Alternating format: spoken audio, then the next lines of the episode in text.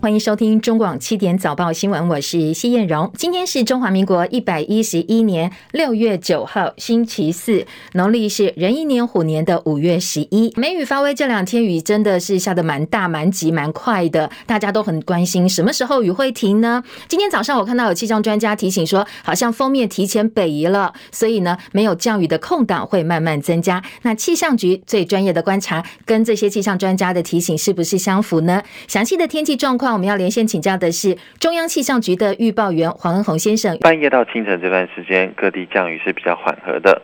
不过今天呢，锋面仍然是在台湾附近徘徊哦，各地降雨几率仍然是高。西半部一整天断断续续仍有阵雨或雷雨出现。雨势也较大，容易有局部大雨发生的几率。尤其中部以北呢，降雨较持续。低洼地区要请注意积淹水的情形，山区也要请注意塌方落石的风险。外出的朋友都要小心安全，并携带雨具哦。那气温方面，北台湾感受舒适稍凉，清晨低温是二十二、二十三度，其他地方的低温是二十四、二十五度左右。而白天的高温预估在北部及宜兰花莲约二十七、二十八度，而其他地区还是可以达到三十至三十二度哦。没有下雨的时候，感受仍然是温暖闷热的。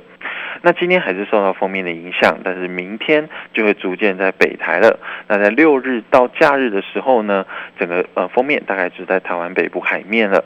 不过因为还是有残余水汽及西南风的影响哦，虽然说还是会下雨，但整体的降雨情形就已经减缓了。然后呃没有下雨的空档也会增多。那明显的转好或者改成呃天气形态的转变，可能还是要等到礼拜日、礼拜一的之后呢，会转成西南风的环境哦。各地大范围多云到晴，然后会呃感受是偏热的。那在中中只有在中南部地区会有呃迎风面的阵雨或雷雨出现了。雨具随身要带，因为像恩宏提到，要比较稳定的天气，恐怕还是要等到礼拜天之后。但是温度感受上又要回到比较典型的夏天天气了。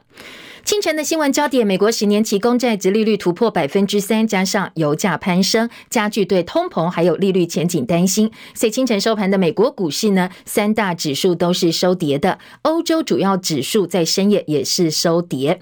护国神商发威，昨天台积电股东会行情，所以台北股市大涨上百点。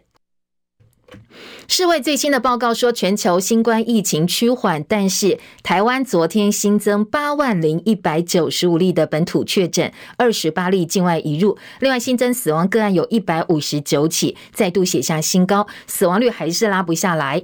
昨天儿童跟青少年重症个案又增加四例，全台十六家医学中心级的医院要参加这场大型的研究，希望找出台湾人是不是有一些特殊的基因表现，所以导致小朋友染疫之后和并脑炎。的几率比较高，身份证上到底该揭露哪些资讯才是合理不侵犯隐私呢？昨天台北高等行政法院判准了一起个案，说可以在身份证上哦不列爸爸妈妈跟配偶的名字，引起热议。欧洲议会对于统一手机跟电脑充电规格也达成了协议，它的内容要求在欧盟贩卖的智慧型手机、平板电脑、电子书还有数位相机等等这些可稀释的电子产品。不管你是苹果或者是安卓系统，都必须要统一使用 USB-C 还有 Type-C 的接口。预计二零二四年底会全面实施，让消费者不必因为不同产品而去买很多很多不必要的充电器，希望能借此减少电子垃圾的出现。NBA 总冠军赛第三场比赛稍后今天早上九点钟就要登场了。历史经验告诉我们说，今天的胜方就是如果能够拿下这场比赛的话，最后夺冠的几率破八成，所以勇士跟塞尔提克到底这场比赛最后鹿死谁手？早上九点钟开打之后，大家拭目以待。美国十年期公债殖利率破三，所以今天呢，美国股市是收跌的，道琼跌了两百六十九点，三万两千九百一十点；标准普尔指数跌四十四点，跌幅是百分之一点零八，四千一百一十五点。科技股纳斯达克指数跌八十八点，一万两千零八十六点。费城半导体跌七十三。点，跌幅是百分之二点三九。另外收在三千零一十九点。欧洲股市深夜收盘，伦敦股市跌五点，七千五百九十三点。法兰克福指数跌一百一十点，收在一万四千四百四十五点。巴黎 CAC 指数跌五十一点，六千四百四十八点。昨天亚洲股市普遍受到昨天早上美股上涨的影响，加上呢台积电股东会释出正面消息，带动台股走强。昨天台股收盘大涨一百五十七点，收在一万六千六百七十点，成交量。是台币两千零八十九点九三亿，三大法人同步买超，合计买超八十六点六四亿元。法人说，随着台积电股东会召开，接下来台积电营运展望更为明确。如果有助外资买盘回流的话，台股的底部会变得更加扎实。张佳琪的报道。美股开低走高，表现不错，加上雅股的带动，台股开盘向上挺进，市场焦点聚焦台积电。台积电八号召开股东会，董事长刘德英表示，今年的营收预期可望成长百分之三十，且有信心迎接未来几年挑战。市场正向解读，台积电股价上涨超过百分之一，贡献大盘指数七八十点，也带动半导体类股稳健表现。另外，联发科大涨百分之四以上，鸿海持稳，中小型电子股不乏表现。大盘由主流股引领，指数上涨百余点。华南永昌投顾董事长楚祥生表示，台积电营运状况一直相当不错。先前股价走跌是因为国际市场修正，外资必须调整持股因应。股东会后，外资对台积电的操作动向值得留意。楚祥生说。所以说，未来如果说大环境稍微好的情况之下，比如说美股止跌，也许外资会回头做台积电的一个加码，那这时候也许会让台股的底部更扎实。楚祥生认为，接下来市场较大的变数是六月美国联准会的利率动向，以及远距商机降温后，台厂 NBPC 手机产业的调整期有多长。提醒关注企业五月营收及后续的法说会。中广记者张佳琪台北报道。世卫组织在今天公布的每周报告当中表示，全球各地 COVID-19 新增确诊跟死亡人数都明显减少。现在除了中东还有东南亚之外，全球疫情趋缓。世卫秘书长唐德赛还说，这是非常让人振奋的趋势。而全球非猴痘疫区国家一共有二十九个国家，不过现在通报确诊已经破千例。切海伦的报道。世界卫生组织每周公布新冠疫情报告，根据最新报告显示，全球新增确诊病例减少百分之十二到三百多万例，而通报死亡人数也减少，下降了百分之二十二到大约七千六百例。但世卫也示警，中东每周新增病例数不减反增，增加了百分之十九；东南亚则是小幅增加百分之一。世卫秘书长谭德赛说，新冠疫情在一月达到高峰之后持续下降，下降的趋势让人振奋，提高疫苗接种率正在挽救生命，但是他也警告，疫情大流行还没有结束，新的甚至更危险的变种随时可能出现，呼吁大家不能掉以轻心。开始接种新冠疫苗以来，有六十八国还没有达到四成的覆盖率。世卫也提出，接获非猴痘流行国家共二十九国通报了一千多例的猴痘确诊病例，目前没有出现死亡案例报告，但部分国家通报明显的社区传播病例。世卫警告，猴痘在非流行国家出现的风险真实存在。谭德赛也提到，担心猴痘对包括怀孕妇女和孩童在内的脆弱族群构成威胁。记者戚海伦报道：全球新冠疫情趋缓，但是台湾还在努力当中哦。昨天新增八万零一百九十五例的本土确诊，二十八例境外移入，死亡个案一百五十九起，这个降死亡率还是降不下来。昨天又写下新高。确诊人数分布上，台中市一万一千五百八十七例，首度跃升全国之冠；其次是新北一万一千四百四十三例。高雄一万一千零四十八例，指挥中心指挥官陈时中说，台中的确诊率现在不到一成，所以每天的确诊人数可能还会再上升。不过以全国来看，整体疫情应该会在下周下降。台大公卫教授陈秀熙老师说，基隆、台北、新北、桃园这四个县市年长族群的感染曲线已经呈现下降，新竹、苗栗、台中、彰化等十四县市也要开始下降。台湾从高峰期慢慢。慢慢往下走，估计六月中下旬整体疫情就会获得控制，中重症跟死亡比率也会明显下降。当确诊数降到大概三万人左右，就可以开始把新冠肺炎转为流感化监测，同时为解封做准备。不过，台大儿童医院院长黄立明医师说，死亡人数维持在高峰，应该还会持续一阵子。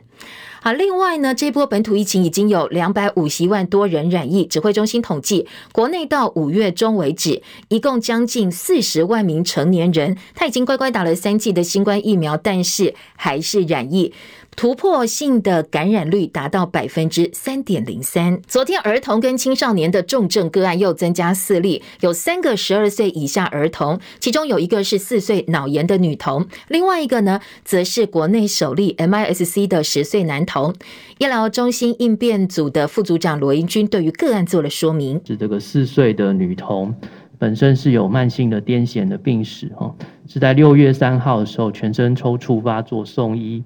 是在急诊量到体温有四十点七度，呃，医师这边诊断是怀疑脑炎，那目前的状况是呃还在加病房当中治疗。另外有一位是这个十岁的男性哦，可能是国内这个首例的呃孩童多系统炎症症候群哦密斯西的这个个案。那这位是一个没有过去慢性病史的一位十岁男童，哦，诊断为这个。密斯西合并有休克的一个情形，收住到儿科的加护病房哦治疗，病况有好转改善哦，已经在六月五号的时候，呃转出加护病房哦。另外，青少年重症新增第三例，十六岁少年有血管炎、癫痫等病史，他没有打疫苗哦。上个月三十号快筛阳性，三十一号因为血氧下降、呼吸窘迫到急诊，X 光显示双侧肺炎，所以收进加护病房。一号已经转出负压病房，现在病况稳定。指挥中心公布，十二岁以下一共有四十二例的重症，其中十七例死亡，重症者十八例有合并脑炎，比例超过四成二。所以现在我们要开始一项大型的。研究找一找台湾人的基因到底跟这个比较高的合并脑炎染疫之后合并脑炎的比率提高，跟我们特殊的基因有没有关系？接下来要开始展开学术方面的研究了。中国医学大学附设医院感染管制中心副院长黄高斌建议，根据访单，莫德纳要在间隔四周之后打第二剂，BNT 则是间隔三周。mRNA 疫苗特性是要打满两剂才会有比较高浓度的抗体，特别是儿童，它的代谢速度比较。较快，所以不要拉长间隔。他说一定要按照访单的指示去打哦，是比较妥当的。尽管疫情还在高原期，台北市已经实体上课恢复了。台东县、云林县、嘉义市、新竹县、苗栗县、连江县昨天也都宣布，下周一十三号开始，高中职以下全面恢复实体课程。桃园、台中、高雄、台南等县市还在评估，预计今天就会宣布。花莲上周已经决定高中职以下今天复课，但是县府说，如果家长有疑虑的话，可以帮小朋友请防疫假。而新北则是本来就交给各个学校去做决定。而台湾人喜欢去日本、韩国、东南亚去玩，这些地区相继解封之后，我们什么时候会边境松绑呢？昨天，交通部长王国材说，观光局已经研拟一套外国旅客入境指引，包括必须有两天前的 PCR 阴性证明、打满三剂疫苗，还有团进团出等等。不过，最后到底该怎么做，还要指挥中心拍板才算。指挥官陈时中则表示，未来规划逐步缩减检疫天数，三加四的可能性最大。不过，还是先从商务客开放，观光客要再等一等。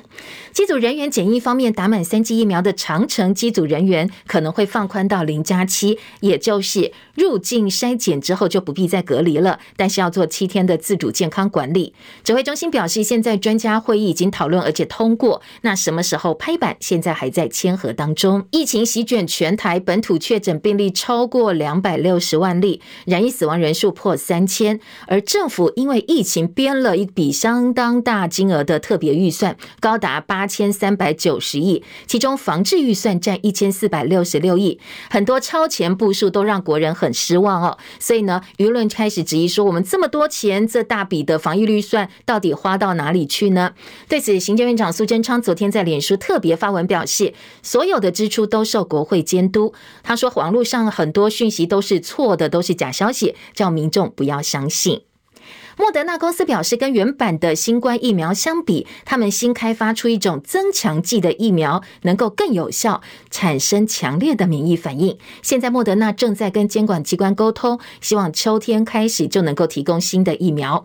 这款新的莫德纳疫苗号称能够提升八倍的抗体，副作用则跟原版疫苗施打五十毫克剂量差不多。美国总统拜登跟极右派民粹主义者巴西总统波索纳洛过去从来没有意见一致。但是因为各有各自的盘算跟考量，出于不同动机，他们同意明天在洛杉矶举行一场仓促安排的会谈。不过专家都怀疑哦，这一场三十分钟左右的对话当中，两位总统有没有办法获得实质性的进展？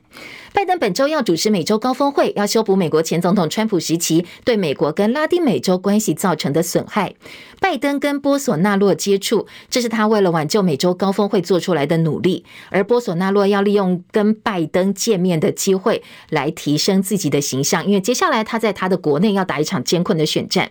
美洲高峰会这一次不请委内瑞拉、古巴跟尼加拉瓜参加，理由是非民主国家，而且人权问题让墨西哥临时改派外。长出席抗议，所以为了挽救高峰会，拜登临时要跟波索纳洛会谈，但是波索纳洛很不给面子哦，他再次赞扬川普，质疑拜登胜选相当可疑。来关心其他的国际关注话题哦，路透今天报道说，中国大陆对墨西墨西哥以外的拉丁美洲贸易金额，在二零一八年首度超过美国。资料显示，美国总统拜登上任之后，大陆领先差距去年进一步扩大，也凸显华府现在处于。相当不利的地位。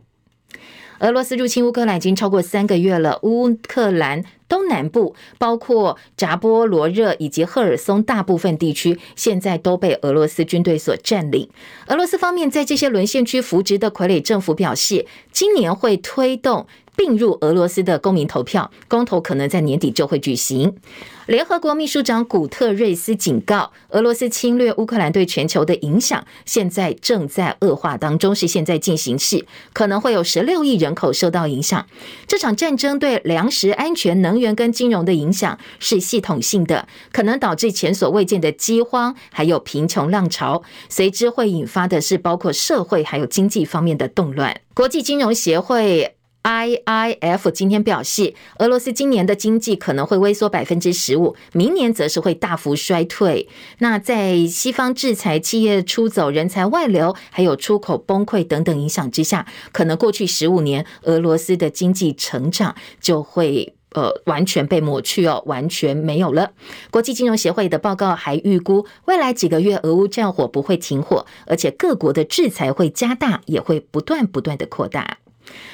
乌克兰总统泽伦斯基说，俄乌战争对全球带来影响，甚至不排除可能会引爆世界大战。所以，任何国家，特别大国领导者，应该正视事态的严重性。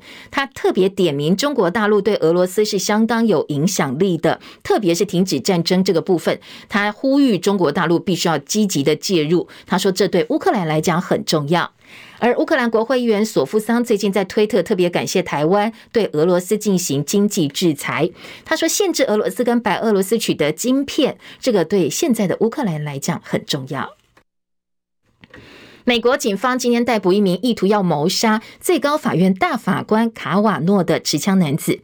而这名持枪男子告诉警察说，他为什么想要谋杀这个最高法院大法官呢？因为他不满最高法院关于堕胎权的裁定，还有先前发生在德州小学的枪击案。好，这名持枪男子已经被起诉了，当然罪名就是意图要谋杀大法官。美国总统拜登对此强烈谴责。而美国德州上个月二十四号发生小学枪击案，十九名学童跟两名老师不幸死亡。当地也是奥斯卡影帝马修·麦康纳的家乡。马修·麦康纳呢，他在美东时间七号应白宫的邀请，在白宫发表了一场演说，他呼吁制定新的枪支管制条例。马修麦康纳讲到激动的地方，数度哽咽。他甚至好几次用手去拍打桌面，叫美国人不要再轻忽枪支泛滥的严重性。叶博义的报道：今年五月二十四号发生在美国德州尤瓦迪，一名十八岁男子持枪先杀害祖母，再到附近小学逞凶扫射的害人枪击案，造成二十一人死亡，其中十九名死者都只是七到十岁的小学生。这起枪击案震惊全美。尤瓦迪正是好莱坞明星马修麦康纳的家乡。今年年来致力投身公益的马修麦康纳再也不能做事。他七号应白宫之邀，就枪支管制问题对媒体发表演说。马修麦康纳表示，发生悲剧的尤瓦迪是他生长的地方，也是他学会负责任的拥有枪支的地方。他痛斥美国现在的宪法第二修正案已经被一些精神错乱的人给滥用与劫持，令像他这样愿意负起责任的拥枪者也觉得受够了。马修麦康纳越讲越激动，期间好几次敲打桌面以表示他的不满。These are the same green Converse on her feet that turned out to be the only clear evidence that could identify her after the shooting. 马修麦康纳的妻子卡米拉艾维斯则是坐在台下，一方面聆听丈夫的演说，同时也拿着一名罹难小女孩当时所穿的绿色球鞋，泪如雨下。马修麦康纳强调，他当然知道宪法第二修正案赋予美国人合法拥有枪支的权利，但他们同时也希望能够拥有一个安全的校园、安全的社会，至少不要让那些坏人轻易地拿到该死的枪。中广记者叶博弈在台北报道。南韩第一架月球轨道探测器 KPLO，叫韩语好像读 Taeanluli，将在今年的八月升空哦。到时候呢，南韩会成为全球第七个展开月球探索的国家。根据了解，到时候呢，这一个月球轨道探测器会在月球上空播放韩国一年四季的照片，而且韩国天团防防弹少年团 BTS 的歌曲也会在月球上听得到。那到时候这一个探测器会执行一年左右的科学任务。好，再来关心国内的一些政治焦点以及民生话题。国民党主席朱立伦为国民党驻美代表处揭牌，向美方宣告我们回来了，希望在美为台湾中华民国争取支持。美国国务院台湾协调处长白丹利到场祝贺，美国学者也对国民党重新回到华府表示乐观其成。希望二零零八年马英九当选总统就关掉了国民党在美代表处，对美事务由外交部来负责。二零一六年国民党失去政权之后，也没有再派。专人驻美，为了重建跟美方的交流管道，去年十一月，国民党开始恢复在华府设筹备处的相关工作，由国民党的国际部主任黄介正、国际部副主任黄玉军分别担任驻美代表处的处长以及副代表。新竹市长林志坚转战桃园的传闻甚嚣成象，有有媒体报道说林志坚已经把户籍迁到桃园去了，要全力备战。不过林志坚昨天晚上透过幕僚否认澄清，绝无此事。他说，如果林志坚真的要选的话，绝对不会代职参选，应该会先请辞之后再投入选举。身份证上到底该揭露哪些资讯才是合理又不侵犯隐私呢？有个律师，他叫陈红旗，去年呢在台北市文山区的户政事务所申请换发，包括没有相片、没有性别、没有父母跟配偶姓名，也不要有户籍地址、出生日期，还有异别的身份证。不过户政事务所说，这已经违反了内政部的户籍法相关规定，所以并没有核准申请。他不服气，提起行政诉讼，主张宪法保障资讯的隐私权，所以要。求他想要一张身份证，是没有照片、没有性别，还有没有配偶跟爸爸妈妈名字等等。呃，在这个部分呢，在照片跟性别方面遭到北高行驳回，但是北高行也认为内政部的换发规定对个人隐私权过度妨害，也违反了比例原则，所以判准他可以换发一张没有配偶、没有父母姓名资料的身份证。但是内政部也很不以为然哦，所以呢，内政部会说支持户政机关提出上诉。法院的看法说，出生日期、相片、性别、出生地跟户籍地址都有助个人身份还有专属性的辨识，也没有违反所谓的比例原则。但是呢，父母跟配偶的名字这是间接辨识，很难认为有必要一并揭露，对个人的隐私权造成了不利影响，违反比例原则。好，比例原则就是，呃，你不能够拿大炮去打小鸟哦，这个比例是不相称的。所以呢，呃，在比例原则的前提之下。在法院，合议庭说，爸爸妈妈跟配偶的名字可以不必写在你的身份证上。但是这名当事人提出抗议的陈红旗，他说，身份证上登载照片揭露了我的五官面容，有心人士可以从社群软体等等连接特定出我的身份，已经侵犯隐私了。他的委任律师是理念组事务所，也说支持陈鸿琪的主张，所以会全力提供后续的法律协助。有网友则抗议说，以前哦，台湾的结婚仪式婚很容易造成骗婚或者是重婚，现在改为登记婚之后，大家就可以透过这些户政登记的资料，连接到身份证上的记载，避免被这些已婚人士刻意隐瞒。但是如果接下来身份证上可以不要写配偶的姓名，恐怕会有很多的困扰跟弊端，一些爱情骗子就会有机可乘，纵容渣男渣女的一些不法行径。不过也有人说，他如果真的要骗你的话，你就算写了配偶名字也没有用哦，因为有很多方法是可以加以欺骗、加以蒙蔽的。台湾苹果日报停刊一年之后，苹果新闻网昨天宣布找到新的买家，而且完成了交接。新买家外传是十七 Life 的共同创办者潘杰贤，主席董事长则由先前有意想买一传媒的香港商人黄浩来担任。荣誉主席是苹果台湾分公司的法人代表叶一坚。市场因此联想是由潘杰贤跟黄浩合作买进来的，当然也有很多关于背后是不是有中资的疑虑。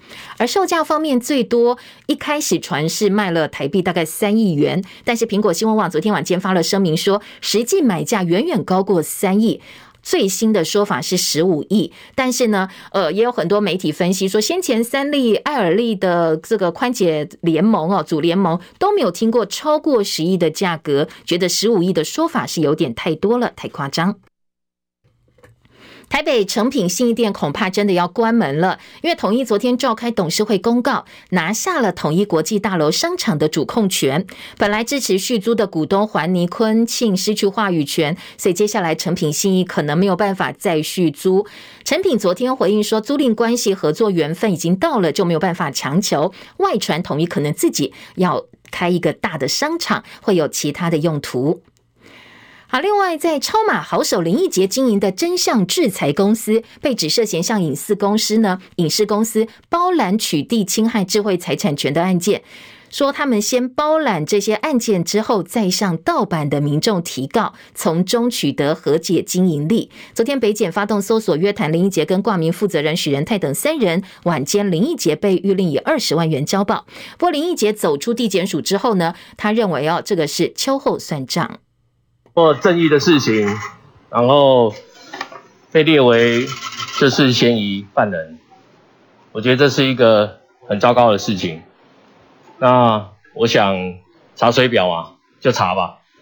我没有做什么坏事，也没有做违法的事情，感觉就是啊，我觉得那个比例原则上面是很大的问题，因为我又不是吸毒犯，还是杀人放火，要被呃用这种方式来对待。如果要对我人格有所湮灭，或者是对我生活来做很大的打击跟警告的话，我认为这是一个很糟糕、很糟糕的社会。那到底林奕杰做了什么事呢？检警调查发现哦，他成立的真相制裁顾问公司被指像著作权蟑螂一样，说先从国外取得很多电影授权之后，如果没有在台湾公开播映，就利用下载软体 BT 上传这些电影种子，引诱网友下载，再去找这些下载者的 IP，向检警提出告诉，接着呢再去找这些下载者去谈和解，拿到和解金。说四年，呃，有四个人哦。这四个人呢，利用这样一个手法，在八年内获利一千五百七十八万多。近一年，全台各地受理相关案件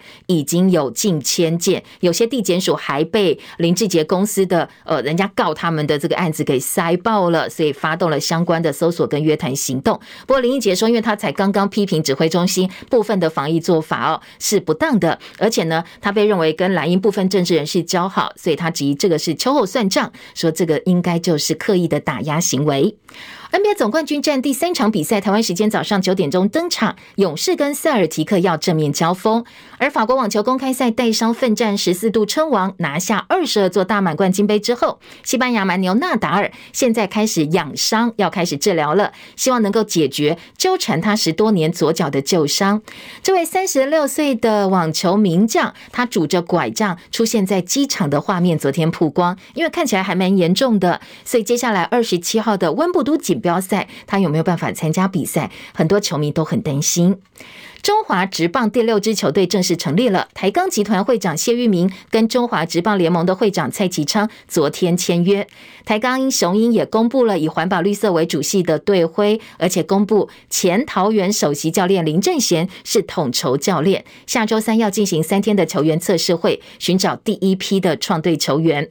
外传台钢雄鹰的总教练是洪一中哦，不过因为洪一中现在还有合约在身，昨天并没有任何的宣布，也没有出现。陈凯的报道。台钢会长谢玉明表示，集团横跨钢铁、网通、化学材料跟健康运动四个产业，超过五十间公司，其中包括十四家上市贵公司。第六队的新闻出来以后，各界的回响让我们觉得这不是一个社会公益而已。台钢集团的文化就是认真、专业、守纪律。我们在球场拼劲十足，但是我们会是一个很守法的一个球队。队徽以老鹰振翅的图形，融合了英文字母 T 为图案，还公布了英文的队名是 Hawks。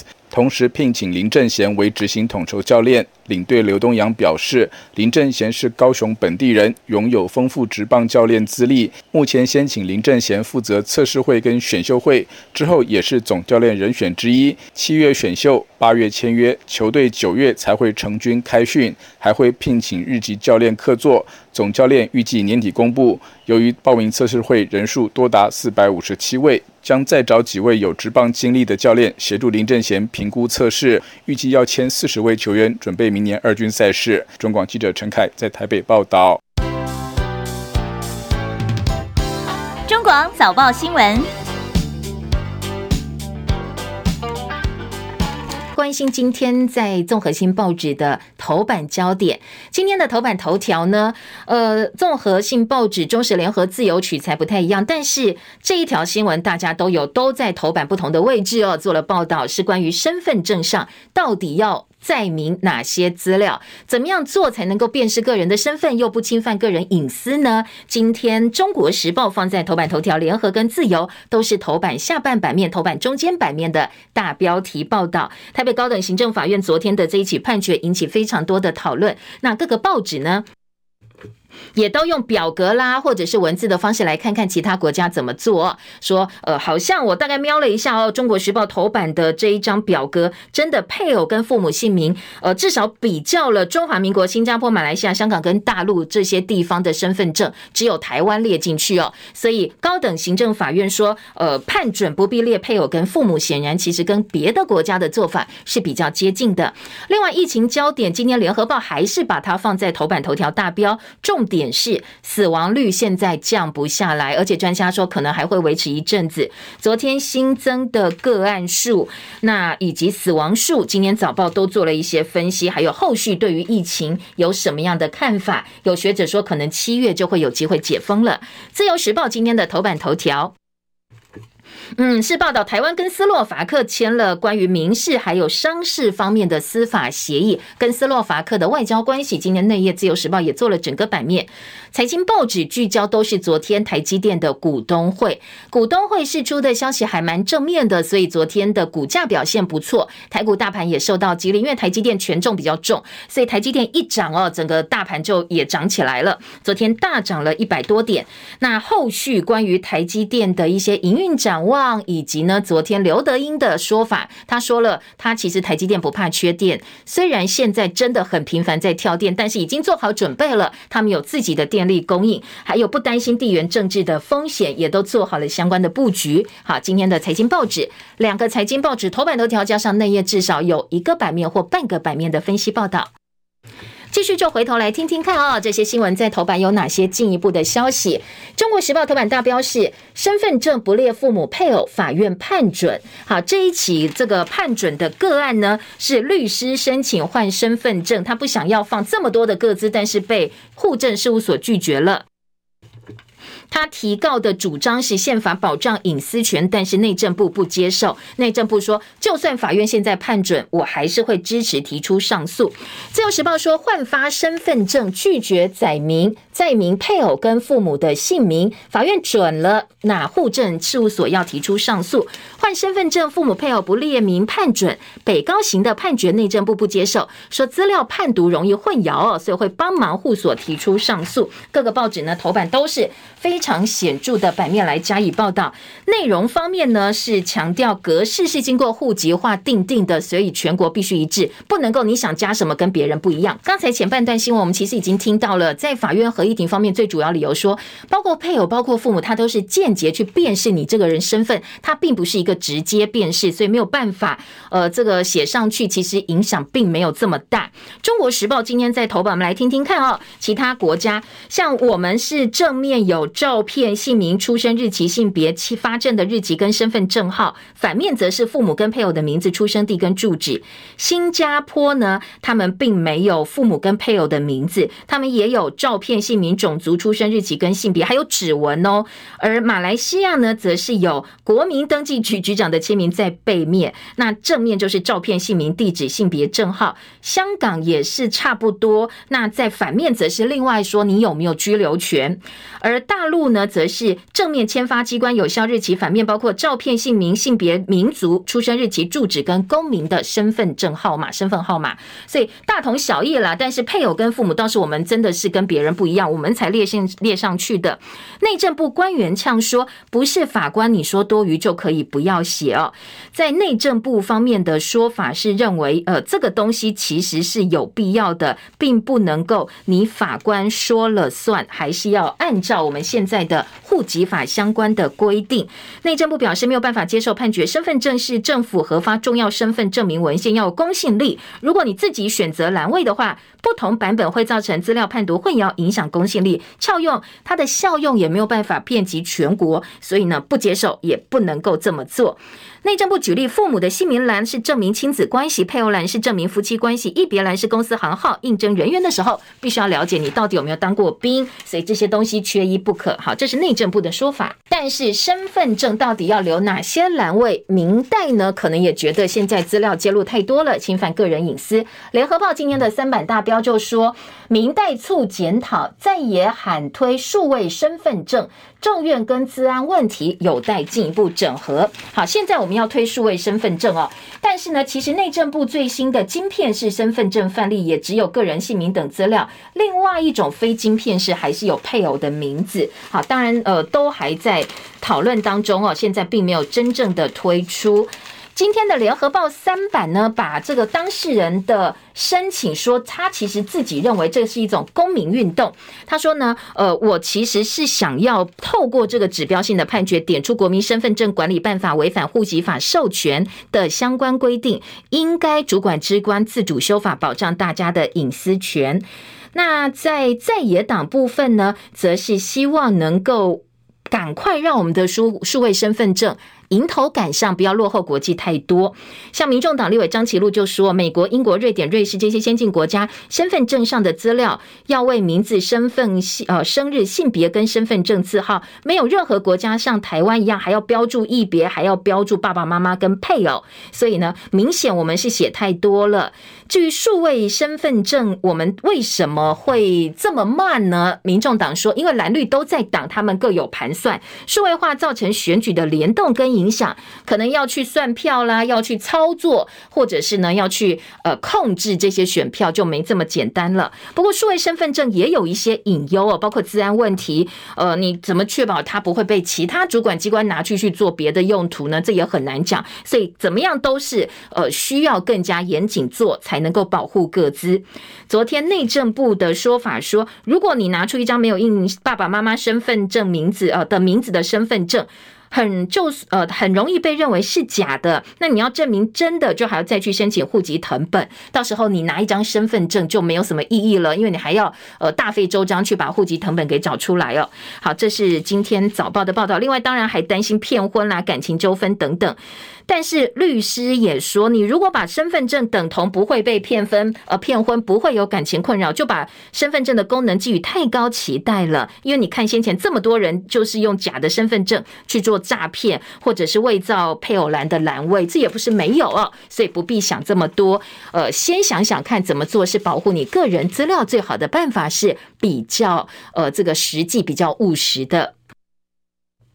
好，再来听到的是我们的疫情焦点。今天在呃《中国时报》仍然是呃《联合报》老老师仍然是用头版来关心我们的疫情。《联合报》头版大标题说：“加一五九死在攀升，死亡高峰下不来。台中确诊首度排第一，但是因为台中现在确诊人比较少的关系哦，所以可能他们还会再维持在高档一段时间，可能六月中下旬疫情就会获得控制。”《中国时报》今天的头版则说，公卫学者表示，疫情要下降，七月有机会解封。台中确诊数首度超过新北跟高雄，这个呢也是一个值得关注的变化。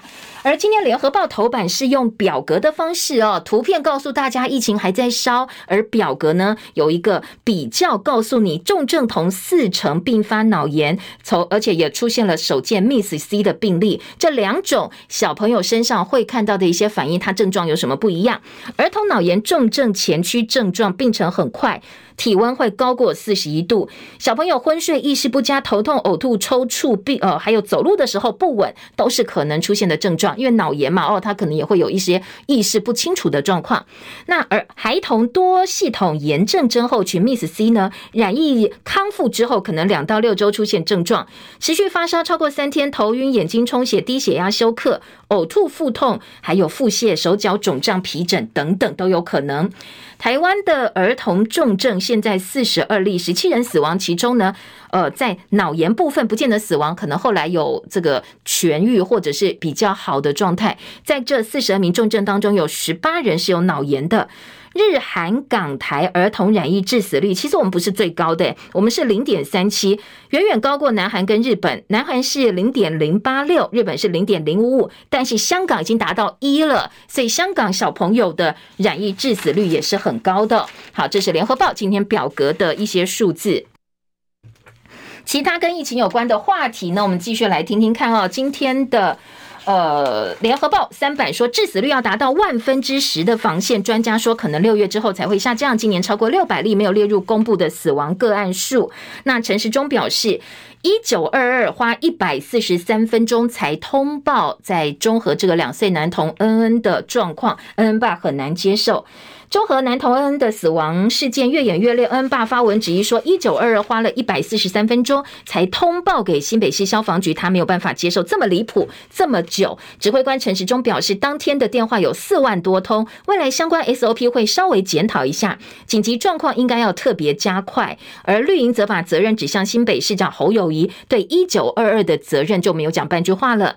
好，昨天两个部分，一个是一九二二，为什么要花这么久的时间才通报给新北消防局赶快去帮忙呢？那这整个 SOP 有哪个环节出了问题？另外一个讨论的重点则是，呃，这个新北消防局哦，其实真的有一点自作聪明。他们邀请恩恩爸去听整个过程的报案录音档案的时候，还多演了一场模拟这个新北市当天晚上的状况给恩爸看。那很多人就说：“你干嘛演戏呢？难道是造假吗？”甚至还怀疑录音档案是不是造假哦。今天在联合报有新北市消防局的说法，他们昨天已经去地检署提告了。强调我们是模拟给对方看，但是没有造假。指控我们造假的，我们一律要提出告诉，加重诽谤告诉。强调恩送一当天一九一一九的话务量是一百九十通，比我们模拟给恩爸看到的更忙碌。有些人是刻意操作舆论，打击第一线防疫人员的士气，所以希望司法单位介入调查厘清。但是民进党绿营则把责任通通指向侯友谊。昨天说侯友谊是侯导，只说他导演了这一出模拟戏，批评侯导。被拆穿了，所以赶快要处罚吹哨者。民进党甚至要这个呃侯友谊跟恩恩爸道歉。在行政院的发言人罗秉成受访还说，这是政治危机哦，地方政府的可信度已经被怀疑了，应该要赶快出来讲清楚。显然绿营现在把可能大家对于呃防疫的指责啦、责难啦、不满啦，或者是有一些质疑，现在希望把整个焦点转到新北市侯友谊的身上。昨天整个趋势还还。蛮明显的。那侯友谊之外呢？柯文哲昨天的重点还是放在二十四小时的火化争议部分。他昨天呛陈时中说：“呃，你这个讲法反反复复哦，你到底叫家属情何以堪呢？一下说一定要这个没有规定二十四小时，一下说二十四小时没有错。昨天更肯定了说就是要二十四小时之内火化。”柯文哲再度对蔡政府的防疫政策开轰，批评中央犯了最大的错误，就是疫情刚爆发的时候推一个卫福部长每天报名牌喊加零，声势还不错就上瘾了，结果报了两年才发现讲不下去。柯文哲也在呛陈时中火化争议会炸锅，因为对家属来讲情何以堪？对于呃这个柯文哲，重点是你一个防疫指挥官，你要管的不是只有疫情，你还包括政治、包括教育、包括边境，很多层层面面。方方面面都要顾全，结果呢？呃，陈时中他一个卫福部长哦，把这么大的责任交在他身上，他每天就只有报数字、报名牌，很多该做的也都没有做好啊。现在名牌报不下去了。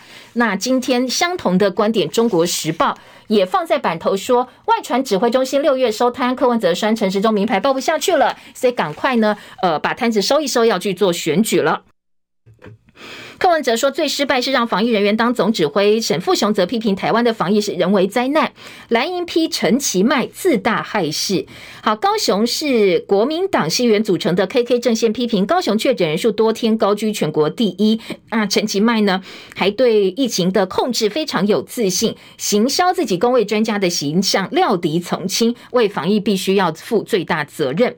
陈丽娜说，高雄确诊死亡率万分之七点零一，远远高过桃园的万分之五点。三六，这就是陈吉曼说的高雄做得很好吗？他提出了质疑哦。中国时报的报道。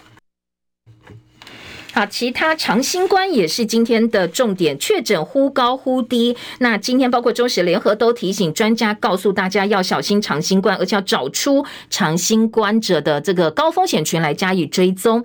说很难断定哦，到底现在疫情是不是真正的要开始趋缓，要小心二度感染。希望呢要提醒哦，这个包括呃后遗症，包括再次感染，都是我们现在必须要加以注意的事情。再来听到的是今天的《中国时报》二版呢，是。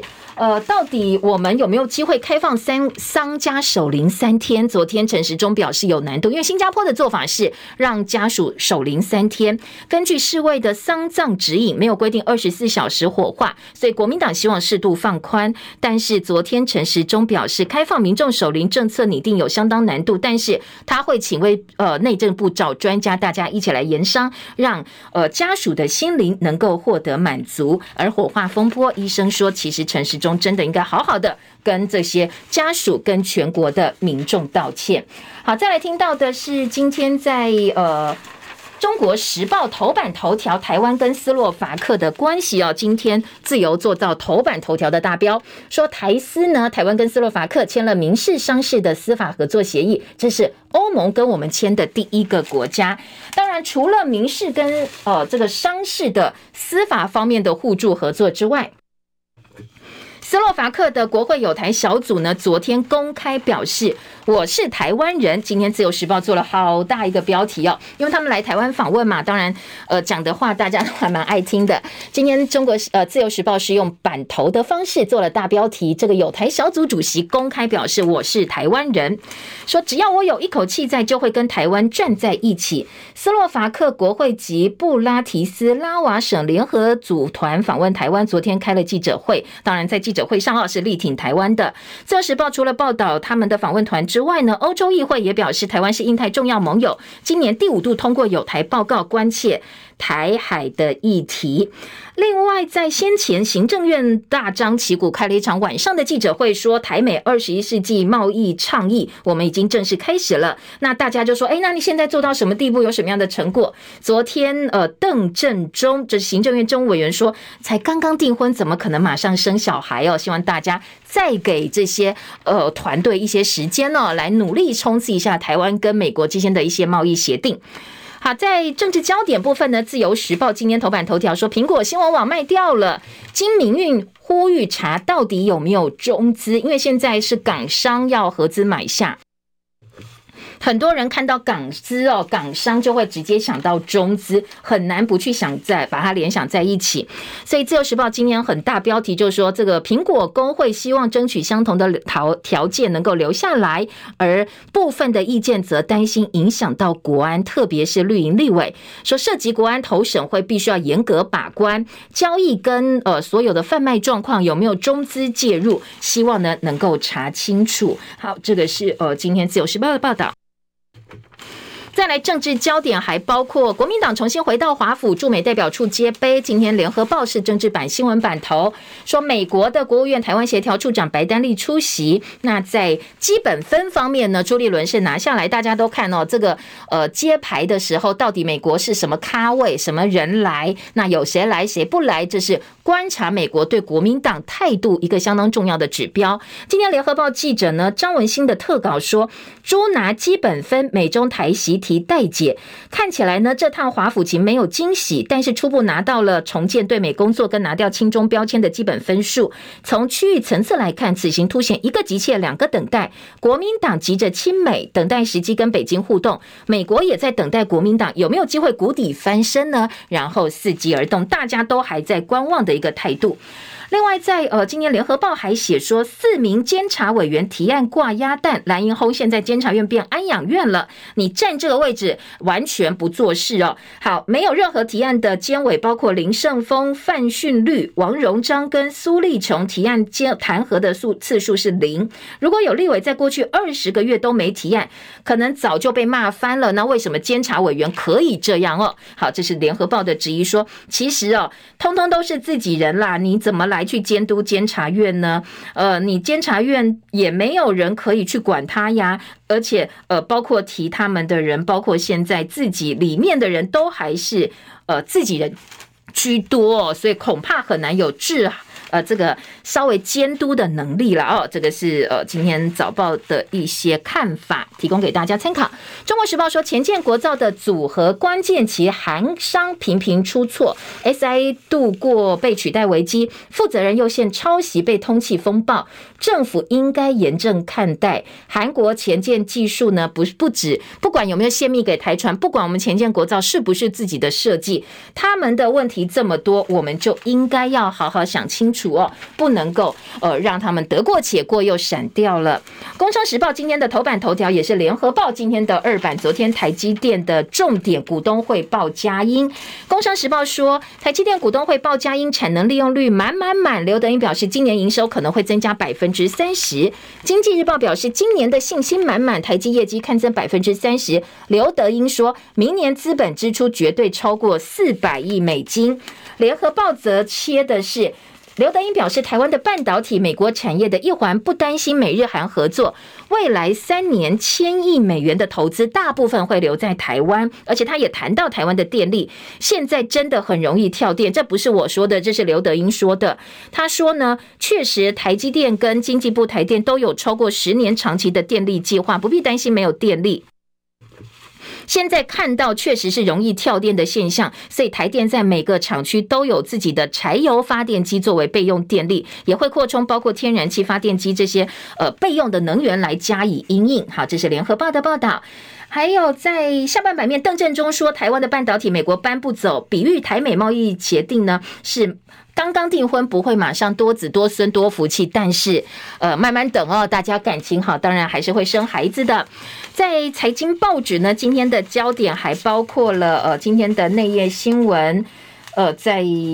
经济日报说，台北股市攻高，昨天又出现九千金，权王带头冲，大型高价股动起来，亚德客重新回到千元大关，接下来大盘会挑战季线。那工商时报则说，台北股市涨百点，收复五日线。俄罗斯的钢哦，俄钢可能会洗产地，低价销到台湾来，引起业界高筑。大陆缺煤，夏天可能会重演电荒。高盛看油价每桶冲到一百四十块美金，日元汇价再探二十年新低，昨天。天破了一百三十四块，专家说，除非日本政策改变，否则可能会上看一百三十七块日币哦。好，这是今天早报在头版的报道，也谢谢大家的收听，记得帮友按赞分享，我们明天见喽，拜拜。